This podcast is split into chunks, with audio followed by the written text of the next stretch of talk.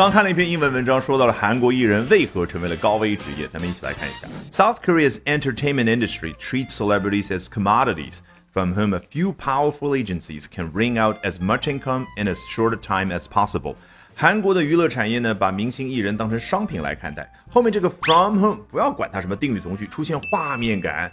肯定从他们身上，哎，以某种方式拿走某样东西，那究竟是谁呢？A few powerful agencies 啊，少数几个经纪公司怎么拿呢？Ring out 原本指的是拧毛巾，挤出的是水，那这儿呢，当然就是比喻以榨出来，榨出什么呢？As much income as possible，哎。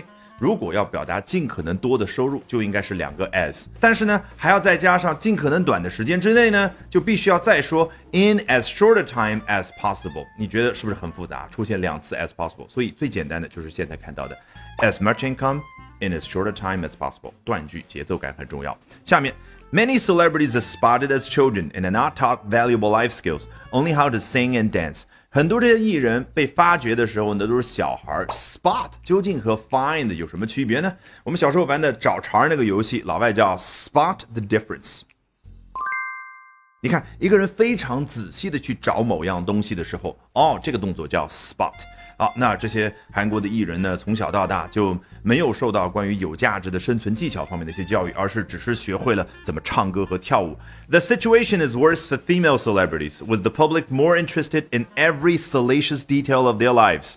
对于女性艺人而言，这个情况更加的糟糕，因为公众对于他们私生活的方方面面更加的关注啊！我只是隐晦的把 salacious detail 翻译成了私生活方方面面，实际上什么叫 salacious detail？就是能够让一个人出现这种状态的那些细节。好，按照老习惯，我们从头到尾裸听一遍。South Korea's entertainment industry treats celebrities as commodities. From whom a few powerful agencies can wring out as much income in as short a time as possible. Many celebrities are spotted as children and are not taught valuable life skills, only how to sing and dance.